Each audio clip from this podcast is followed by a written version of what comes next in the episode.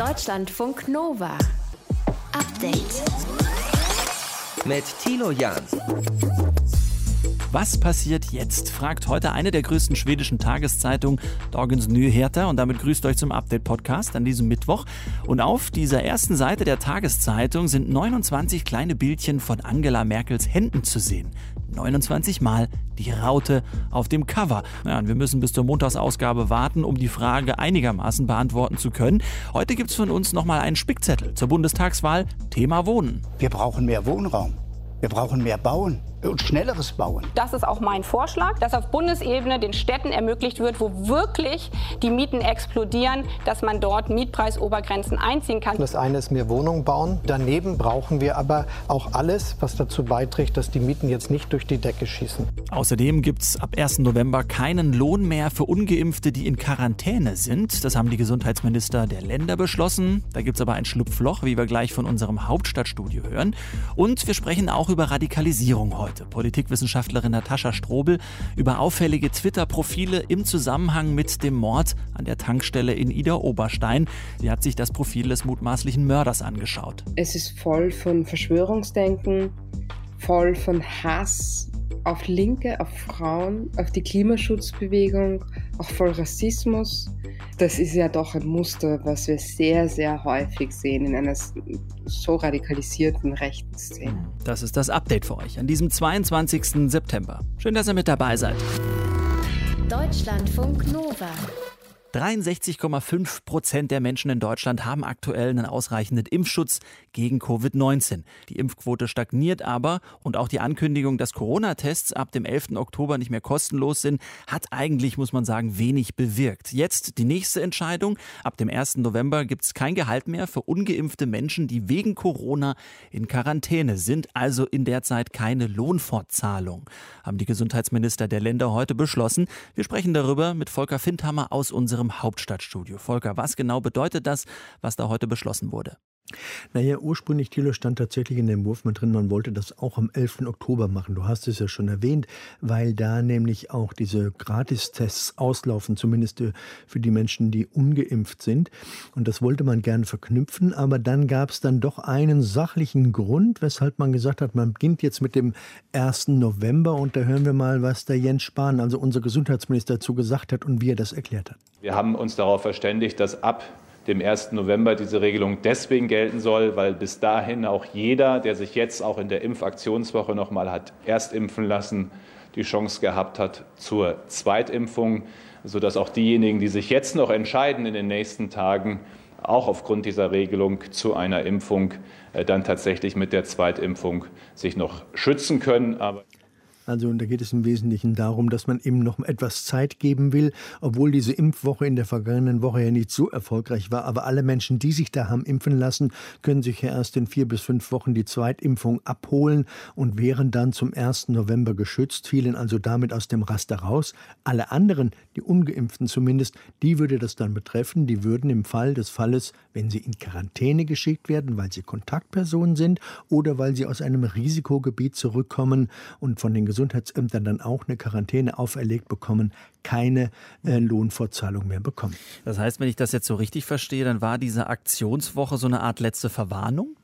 Naja, so ein bisschen jetzt der Versuch, das Ganze nochmal so ein, ein klein wenig zu entzerren. Man hat ja in der vergangenen Woche das Angebot gemacht, dass sich die Menschen nochmal impfen lassen. Das ist aber längst nicht in dem Maße in Anspruch genommen worden, wie man sich das gehofft hat. Im Gegenteil, es verlief ja geradezu auf dem gleichen Level wie die Wochen vorher.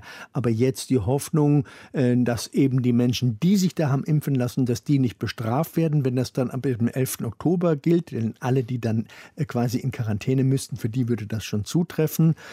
Und es kommt aber noch ein Punkt dazu. Es gibt auch noch eine Ausweichhandlung. Denn die äh, haben die Minister heute auch erwähnt. Denn jeder, der krank ist, für den trifft das nicht zu. Und da ist dann schon mit zu rechnen, dass viele, die jetzt eine amtliche Quarantäneanordnung kriegen, als nächstes zum Hausarzt gehen und sich krank schreiben lassen. Und dann ist das Ganze nämlich hinfällig. Hm. Schwierig. Der Druck soll aber erhöht werden. Das steht so ein bisschen drüber auf die, die noch nicht geimpft sind. Es gab auch Kritik. Wie sind die Reaktionen darauf? Naja, es reicht sogar bis hin zur AfD. Deren äh, Fraktionsvorsitzende Alice Weidel hat heute die Arbeitgeber aufgefordert, mit den Arbeitnehmern solidarisch zu sein und den Lohn weiterhin fortzuzahlen. Die ganze Konstruktion ist ja folgende. Im Normalfall zahlen die Arbeitgeber den Lohn im Krankheitsfall oder auch bei dieser Quarantänefällen weiter, bekommen ihn dann aber von staatlichen Behörden, meistens sind es die Gesundheitsämter zurück, müssen das also anzeigen, bekommen das Geld äh, dann künftig überwiesen. Und da ist jetzt die Aufforderung, dass sie das eben nicht tun sollten sollten. Und andere, wie Gesundheitspolitiker Karl Lauterbach, halten den Weg, obwohl er im Infektionsschutzgesetz ja vorgeschrieben ist, formal eigentlich für unangemessen, weil er in dieser Situation unnötig den Druck erhöhen würde und sehr wahrscheinlich zu solchen Ausweichhandlungen führen wird. Denn jeder, der davon betroffen ist, wird natürlich einen Weg suchen, das zu vermeiden. Denn es kann im Fall des Falles ja bedeuten, dass man nur einen halben Monatslohn bekommt, wenn man zwei Wochen in Quarantäne gehen muss. Und das kann sich sicherlich nicht jeder leisten. Also so wie wir die Beschäftigten oder die Menschen kennen, wird es da viele Ausweichmöglichkeiten geben und die einfachste dürfte dann tatsächlich die Krankschreibung sein. Unser Gesundheitsminister Jens Spahn hat heute auch ein Ende aller Corona-Maßnahmen in Aussicht mal gestellt für das Frühjahr 2022. Äh, glaubt man, es braucht noch den ganzen Winter bis zur Herdenimmunität? Ja, das ist so, so eine beliebte Frage. Wann ist die Pandemie endlich mal vorbei? Äh, wir haben natürlich eine Pandemie der Ungeimpften und das ist die, die vage Rechnung des Gesundheitsministers, dass wenn sich davon ein Großteil infiziert, ein weiterer Teil noch impfen lässt, dass dann die ganze Pandemie im Frühjahr vorbei sein könnte. Aber richtig wissen tut das auch Jens Spahn nicht. Das ist eine schlichte Vermutung, äh, dass man eventuell davon ausgehen könnte, wenn die Raten ähnlich sind äh, wie im vergangenen Jahr auf niedrigerem Niveau, aber die Ungeimpften dann doch weniger wenigstens infiziert werden und damit als genesen gelten im kommenden Frühjahr, dann könnte die Pandemie vorbei sein. Aber das ist ganz nüchtern betrachtet von heute aus gesehen nicht mehr als eine Spekulation. Einschätzung von Volker Findhammer aus unserem Hauptstadtstudio. Für Deutschlandfunk Nova, danke. Gerne. Deutschlandfunk Nova. Update. Am Wochenende hat ein Mann einen 20-jährigen Tankwart umgebracht. Er hatte ihn auf die Maskenpflicht hingewiesen. Der Mann ist dann später nochmal wiedergekommen und hat den jungen Tankwart einfach erschossen. Als er festgenommen wurde, hat er laut Ermittlern gesagt, er lehne die Corona-Maßnahmen ab und habe ein Zeichen setzen wollen. Und das ist ganz wichtig in dieser Erzählung, dass äh, das mal zu Wort kommt was er da geäußert hat. Der mutmaßliche Täter sitzt in Untersuchungshaft und die Ermittler untersuchen jetzt unter anderem elektronische Medien dieses Mannes.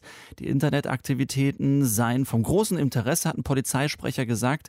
Die Ermittler wurden nämlich zum Beispiel auch auf das Twitter-Profil des Täters hingewiesen. Das hat sich auch Natascha Strobel angeschaut.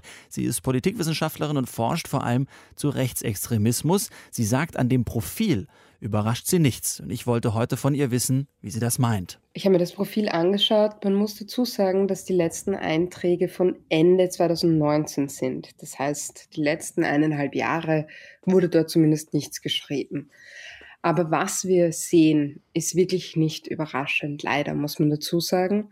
Ähm, es ist voll von Verschwörungsdenken, voll von Hass auf Linke, auf Frauen, auf die Klimaschutzbewegung, auch voll Rassismus. Eine der Hassfiguren des mutmaßlichen Täters ist vor allem Greta Thunberg, wo er wirklich im Staccato gegen sie geschrieben hat. Die Klimaschutzaktivistin? Die Klimaschutzaktivistin. Mhm.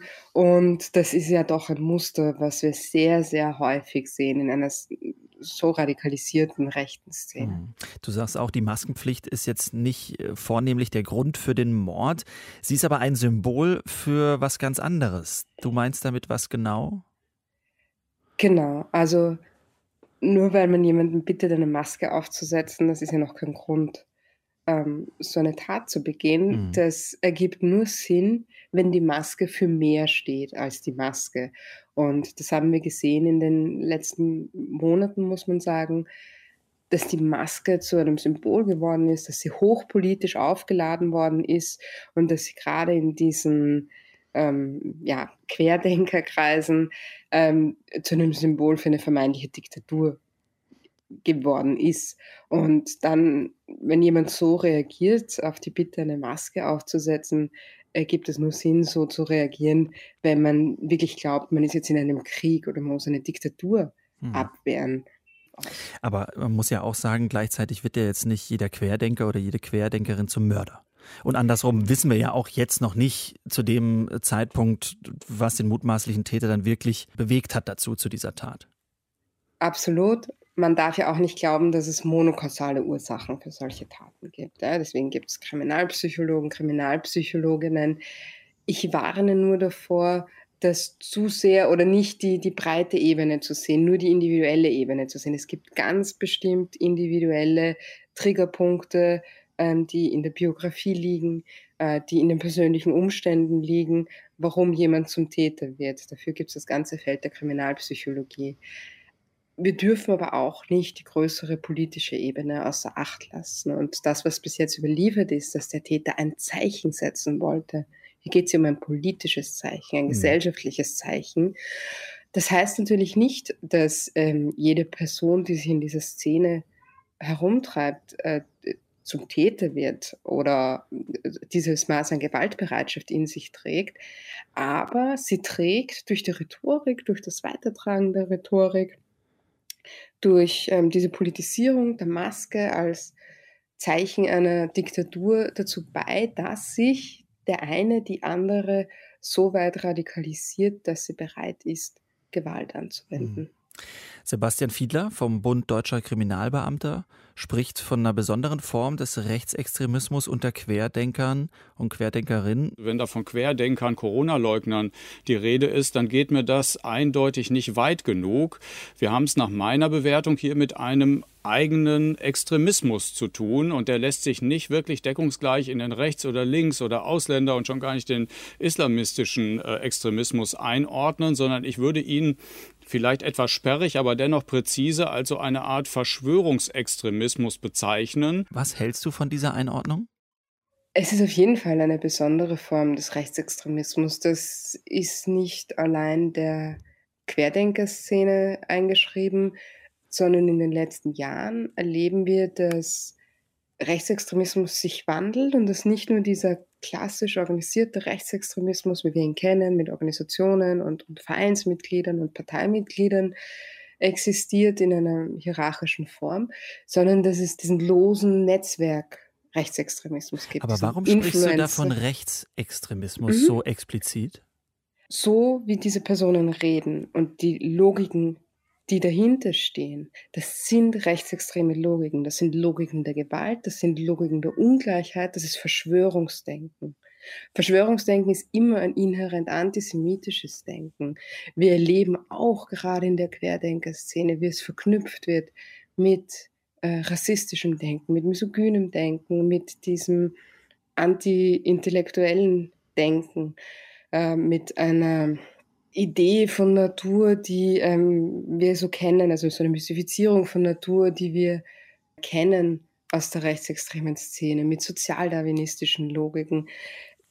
Das ist rechtsextremes Denken. Und wenn wir uns dann auch die Personen anschauen, die da federführend dabei sind, da kommt ein Teil tatsächlich aus dieser organisierten rechtsextremen Szene und ein Teil gehört zu dieser Influencer-rechtsextremen Szene, also Leute, die in den sozialen Medien mhm. sehr schnell ähm, zu, zu Ruhm kommen. Und wir sehen die Allianzen, die bestehen zwischen diesen Leuten. Und äh, das kann man ja nicht wegleugnen. Also nur weil der Rechtsextremismus nicht mehr so aussieht, wie wir das gewohnt sind aus dem Anfang der 2000er Jahre, ähm, heißt das nicht, dass er nicht mehr da ist, sondern er hat sich einfach gewandelt. Das ist die Einschätzung von Natascha Strobel, Politikwissenschaftlerin. Sie forscht vor allem zu Rechtsextremismus und hat sich das Twitter-Profil des mutmaßlichen Täters von Ida Oberstein angeschaut. Deutschlandfunk Nova. Update. Dass Musik einen großen Einfluss auf unsere Stimmung hat, uns entspannen kann oder auch mal so ein bisschen pusht beim Sport oder vielleicht sogar auf die Palme bringt, das ist natürlich uns allen klar. Aber hättet ihr denn gedacht, dass es gegen Epilepsie helfen kann, täglich eine Minute Mozart zu hören? Klingt absurd, aber ist rausgekommen bei einer Untersuchung. Verena von Kaltz aus unserem Update-Team hat sich es für uns genauer angeschaut. Äh, mal die Frage, muss es Mozart immer sein?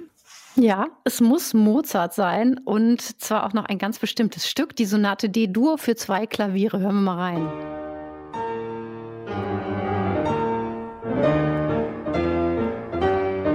Also dieses Stück, ne? mhm. ne?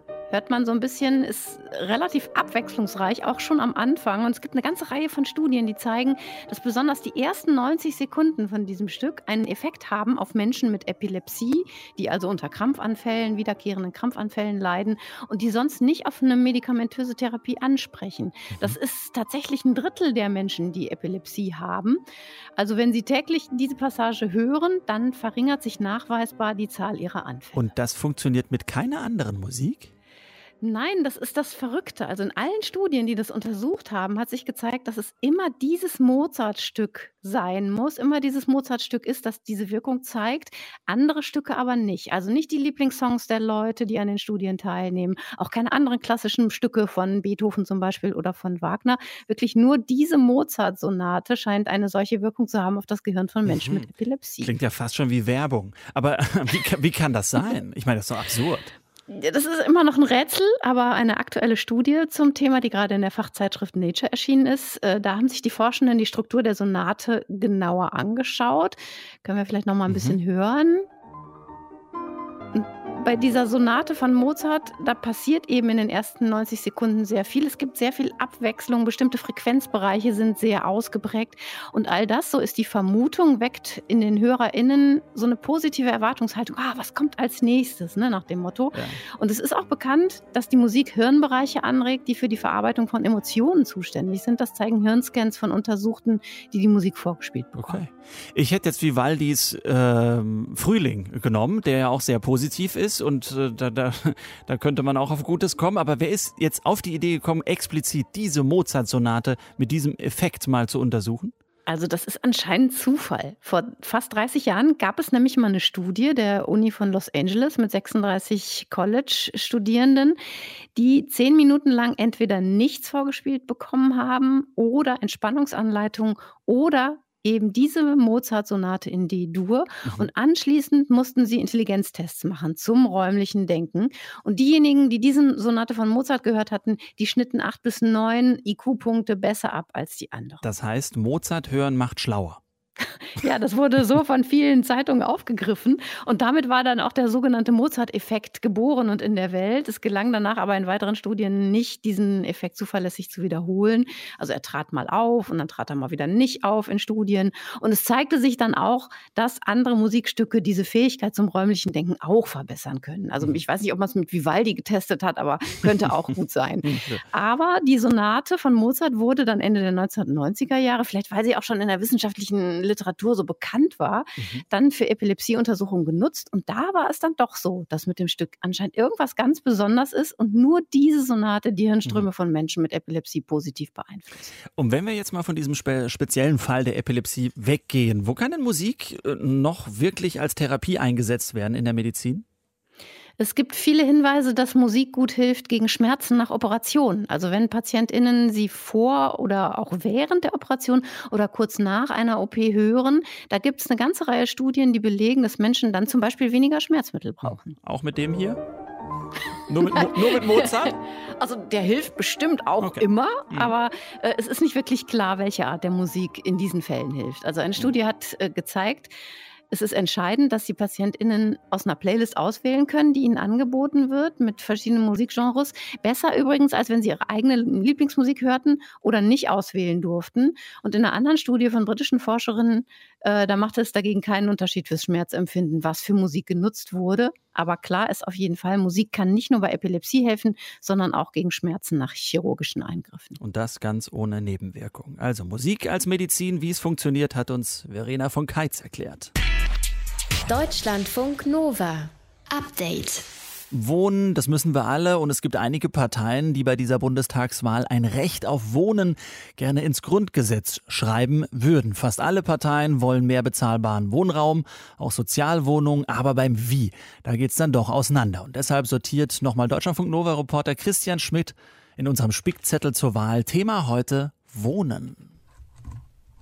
Paria Neseri sucht im Netz eine Wohnung in Frankfurt. Bei den aktuellen Angeboten kann sie nur mit dem Kopf schütteln. 790 Euro Kaltmiete bei 17 Quadratmeter. Also das ist ja schon äh, lachhaft. Ja. Da fühlt man sich als Suchender, der in, verzweifelt ist, auch wirklich auf den Arm genommen. In ihrer Not schaut sie sich nach möblierten Mikroapartments um.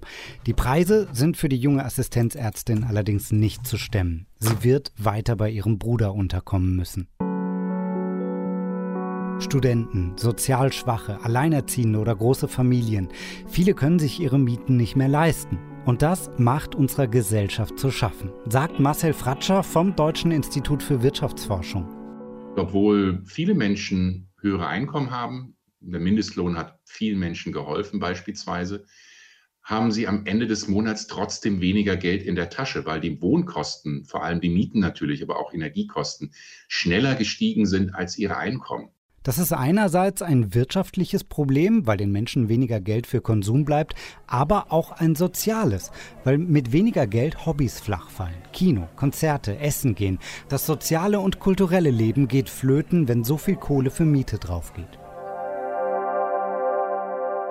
Deutschland braucht mehr Wohnraum. Es soll also gebaut werden. Die CDU spricht von 1,5 Millionen Wohnungen in den kommenden vier Jahren. Die SPD von 500.000 Wohnungen pro Jahr. Das wären 500.000 mehr im selben Zeitraum. Die Grünen wiederum streben in den nächsten zehn Jahren eine Million Wohnungen im sozialen Wohnungsbau an. Den allerdings wollen fast alle Parteien weiter fördern. Nur die AfD hält das Modell Sozialwohnungen für gescheitert, setzt auf Wohngeld für sozial Schwache, damit sie sich reguläre Wohnungen leisten können. Was aber planen die Spitzenkandidatinnen gegen die steigenden Mieten? Olaf Scholz sagt, Wohnungen bauen ja, aber das alleine sei zu langsam. Daneben brauchen wir aber, weil das ja eine gewisse Zeit dauert, auch alles, was dazu beiträgt, dass die Mieten jetzt nicht durch die Decke schießen. So, und, und deshalb bin ich dafür, dass wir bei Neuvermietungen den Anstieg der Miete begrenzen. Das bedeutet, dass die Mietanstiege begrenzt sind, in etwa in Richtung der Inflationsrate, nicht so sehr steigen können, wie sie es gegenwärtig tun. Aber wir wollen keinen Beschluss machen, der lautet gar keine Steigerung mehr. Annalena Baerbock setzt bei diesem Thema auf eine Obergrenze, wie weit Vermieter gehen dürfen. Als letztes Mittel, bevor der Staat härter in die Besitzverhältnisse von Wohnungen eingreifen soll. Damit wir Enteignung verhindern, weil wir das nicht wollen, müssen wir jetzt mit einer klaren Regelung zur Mietpreis-Oder-Grenze in den Städten wie Berlin, wo Menschen aus ihren Vierteln vertrieben werden, dafür sorgen, dass es zu dieser Maßnahme nicht kommen wird. Und das ist auch mein Vorschlag, mhm. dass auf Bundesebene den Städten ermöglicht wird, wo wirklich die Mieten explodieren, dass man dort Mietpreisobergrenzen einziehen kann. Zu starke Einmischungen in den Mietmarkt hält Armin Laschet dagegen für nicht zielführend. Die Frage ist doch, ob Sie jemanden, den Sie ermutigen wollen, dass er baut, dass er endlich mehr Wohnungen baut damit ermutigen, dass sie ihm gleichzeitig so viel Schranken auflegen, dass er das Geld woanders investiert. Wir müssen doch dem, der Geld investieren will, sagen, bitte nicht da und da und da und da, sondern ein Anreiz, tu es beim Wohnen, mach es beim Bauen. Die AfD lehnt Instrumente wie Mietpreisbremse und Mietendeckel komplett ab, weil sie fürchtet, dass dann niemand mehr investieren will. Ähnlich sieht das die FDP. Die Linke hingegen will nicht nur die Mieten deckeln, sondern auch die Preise für Baugrund. Große Immobilienkonzerne sollen mehr Abgaben zahlen. Dass es mehr Wohnungen geben muss, darin sind sich alle Parteien einig. Und da gibt uns Wirtschaftsforscher Marcel Fratscher mit auf den Weg. Im echten Leben, da müssen wir auch mitmachen. Viele Menschen sagen, ja, natürlich müssen mehr gebaut werden und Mieten sind zu hoch. Aber wenn es dann dazu kommt, das heißt, hier in meiner Nachbarschaft soll gebaut werden, dann äh, sagt jeder sofort, nee, nee, nee, das ist ja so viel Lärm und äh, dann habe ich hier keinen so schönen Blick mehr und so weiter und so weiter. Also das heißt, wenn mehr gebaut wird, auch einige Jahre Unannehmlichkeiten, Lärm. Das wird die Aufgabe der neuen Regierung sein, die Menschen mitzunehmen für einen besseren Wohnungsmarkt. Deutschlandfunk Nova Update. Allein der Parteiname reicht aus und schwupps sind wir voller Vorurteile. Aber ist das denn auch so, wenn wir einfach den Parteinamen weglassen und nur über Inhalte sprechen? Deutschlandfunk Nova. In welcher Partei bist du? Wir machen den Test. Ich spreche mit Bundestagskandidatinnen und Kandidaten und habe keine Ahnung, zu welcher Partei die Person in der Leitung gehört. Und ihr ratet mit, am Ende wird aufgelöst. So auch heute geht los mit einem Hallo. Hallo, schönen guten, schönen guten Abend. Kleiner Steckbrief, um äh, sich näher kennenzulernen. Name? Mein Name ist Sebastian Münzenmeier. Duzen oder Siezen im Gespräch? Wie es Ihnen beliebt. Ich bin da völlig flexibel. Gut, können gerne beim Du bleiben. Dann nehme ich das Du, weil unsere Rubrik ja auch äh, so heißt. Äh, Urlaub lieber in Deutschland oder im Ausland? Am liebsten beides. also wenn irgendwie möglich. Kommt drauf an. Kommt auf die Jahreszeit drauf an, kommt auf ähm, das jeweilige Jahr an. Ich reise sehr gerne und da ist es natürlich auch sehr, sehr schön, wenn man mhm. ähm, neue Kulturen kennenlernt, neue Länder kennenlernt, ähm, die Sprache vor Ort äh, und so weiter und so fort. Also mhm. da bietet sich natürlich das Ausland an, aber gerade für mal so einen Kurzurlaub, das ist auch in Deutschland wunderschön. Du kandidierst in welchem Bundesland? Ich kandidiere in Rheinland-Pfalz. Heimat ist für mich.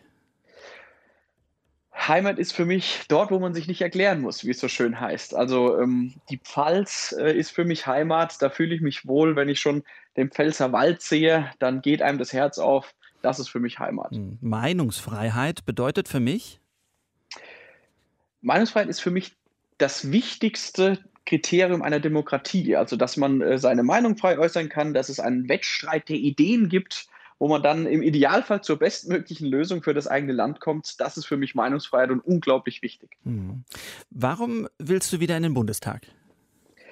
Ja, weil ich glaube, es ist wichtig, dass, ähm, dass äh, die Themen, die ich bearbeite, dass die auch weiterhin äh, vertreten sind, dass es eine laute Stimme gibt, die sich für die eigenen Bürger einsetzt und äh, gerade im Bereich Tourismus, im Bereich Wirtschaft ist es ganz, ganz wichtig, dass der gesunde Menschenverstand im Deutschen Bundestag sitzt und sich diesen Themen auch widmet. Mhm, da höre ich schon so eine leichte Kritik raus äh, an dieser Stelle. Äh, gesunder Menschenverstand äh, sitzt da wohl laut äh, deiner Aussage noch nicht äh, so im großen Maße, aber lass uns mal dabei bleiben. Äh, was möchtest du im Bundestag für, sagen wir mal, eine jüngere Generation, 18 bis 35 Jahre, erreichen? Ja, ich glaube, dass das eine Generation ist, ähm, auf die noch einiges zukommen wird, mhm. um es mal so zu sagen. Also gerade wenn ich mir zum Beispiel unsere Staatsverschuldung anschaue, wenn ich mir unser Rentensystem anschaue, das sind alles Themen, die werden in erster Linie uns junge Menschen äh, betreffen, also mich persönlich auch. Ich bin 32 mhm. ähm, und erst recht durch die Generation nach uns. Und ich sehe es als auch meine Aufgabe und generell als auch die Aufgabe von jungen Politikern, dass man diesen jungen Menschen eine Perspektive gibt. Hm, Verschuldung und Rente vor dem Klimawandel, das ist ja eine spannende Analyse, denn äh, in der Community der Jüngeren ist das ja eines der wichtigen Themen. Wie willst du denn das Klima schützen? Ja, also äh, zum einen muss man sagen, äh, natürlich ist das Thema Klimawandel ein Thema, was uns die nächsten Jahre begleiten wird. Da gibt es für mich zwei wichtige Grundfragen. Die eine Grundfrage ist, äh, wie gehen wir mit dem Klimawandel um? Deswegen ist es wichtig, dass man ähm, dazulernt. Wir Menschen haben immer gepunktet durch Technologieoffenheit, durch Anpassungsfähigkeit. Aber jetzt muss man handeln. Also man kann jetzt nicht mehr eine Bestandsaufnahme machen, sondern äh, gestern sagte ja auch äh, Boris Johnson, britischer Premier, es muss jetzt gehandelt werden. Also man kann jetzt nicht mehr die, in die Analyse gehen. Naja, also es kommt ja immer darauf an, was heißt denn jetzt muss man handeln. Äh, was überhaupt nichts bringt, ist äh, irgendeine nationale Insellösung anzustreben, indem man einfach schreit, wir müssen den CO2-Ausstoß auf Null herabdrücken, was zum einen überhaupt nicht möglich ist und was zum anderen auch dieses Klima, wenn sich Deutschland auf diesen Weg allein begibt, was dieses Klima auch überhaupt nicht ändern wird. Ja, das muss man so deutlich sagen. Das heißt, der bessere Weg ist ein Klimawandelfolgenanpassungsfonds zum Beispiel. Und ähm, gerade ähm, wenn zum Beispiel manche Parteien äh, fordern, jawohl, wir müssen aus allen möglichen ähm, Gas, Kohle und so weiter aussteigen, dann ist die einzige Lösung, wie wir überhaupt einen CO2-Ausstoß äh, reduzieren können, ist Kernenergie und zwar Kernenergie der vierten Generation. Ähm, das ist was, wo man wirklich sagt, eingelagerte Reststoffe, die können mit moderner Kernenergie gespalten werden. Also wenn man sagt, jawohl, wir möchten hier einhaken, wir möchten den CO2-Ausstoß senken, dann führt kein Weg mehr an der Kernkraft vorbei. Sebastian, du kommst aus Rheinland-Pfalz. Das äh, ist ein Bundesland, das auch bei dieser äh, Flutkatastrophe, dem Hochwasser im Juli stark betroffen war. Äh, macht ihr das mit Blick auf den Klimawandel Sorgen? Ähm, ja, also man muss sagen, es gab äh, Extremwetterereignisse natürlich auch schon vor 100 Jahren, 150 Jahren, wo man äh, das jetzt nicht auf einen extrem erhöhten CO2-Ausstoß der Menschheit zurückführen kann. In Rheinland-Pfalz hat man ja zwei Dinge gesehen. Zum einen ein Extremwetterereignis und zum anderen pures Staatsversagen, weil die Menschen nicht gewarnt wurden, weil es keine Vorbereitung gab. Man hat den Katastrophenschutz über Jahre hinweg vernachlässigt. Und da müssen wir ansetzen, mehr Geld in Katastrophenschutz. Und äh, deswegen macht mir natürlich jedes dieser Ereignisse Sorgen, aber man muss eben die richtigen Schlüsse daraus ziehen. Sagt Sebastian Münzemeyer. aus Rheinland-Pfalz. Und es ist an äh, dieser Stelle soweit, dass wir mal abschließen. In welcher Partei ist Sebastian wohl drin? Ich glaube, ich habe eine leichte Tendenz, weil du oft von Staatsversagen gesprochen hast, ähm, nennst äh, für die Energieform der Zukunft die Kernenergie, die es sein soll. Beim Klimawandel gehst du an einen Anpassungsfonds und mit Zukunft auf die jüngere Generation sagst du nicht Nummer eins, der Klimawandel ist die größte Herausforderung, sondern Staatsverschulden und Rente. Sebastian, ich glaube, du bist in der AfD. Vollkommen richtig, sehr gut erkannt. Absolut. Und ich wünsche einen guten Wahlkampf noch an dieser Stelle. Danke fürs Gespräch. Ja, vielen herzlichen Dank. Schönen Abend noch.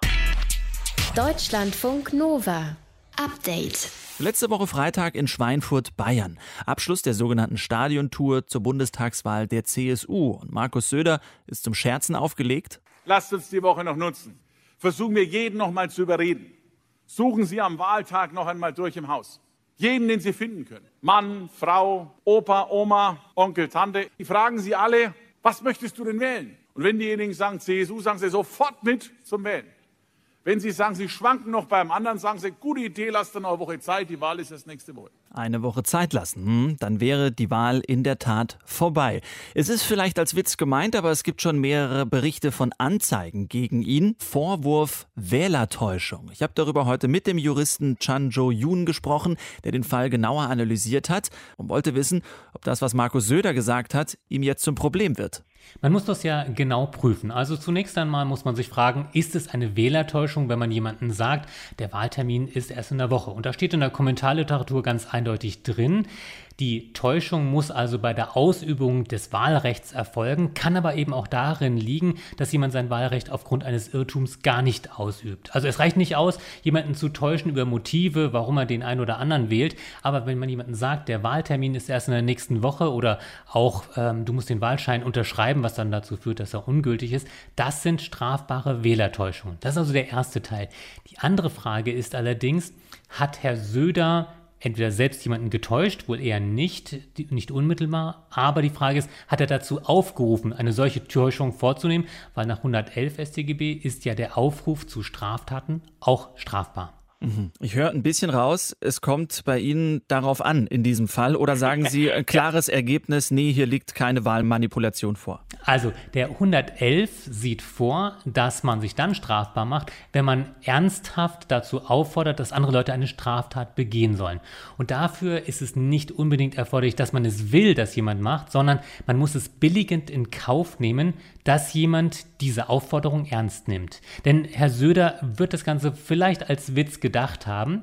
Jetzt ist aber Witz nicht immer eine komplette Entschuldigung oder führt nicht dazu, dass man komplett straflos bleibt, sondern was man jetzt im Zuge der Ermittlungen herausfinden könnte, wäre, hat Herr Söder einen Eventualvorsatz gehabt? Das heißt, musste er damit rechnen oder hat er damit gerechnet, dass jemand dieser Aufforderung nachkommt und tatsächlich dann losgeht und am Sonntag sagt, bleib mal zu Hause, der Termin ist erst in einer Woche.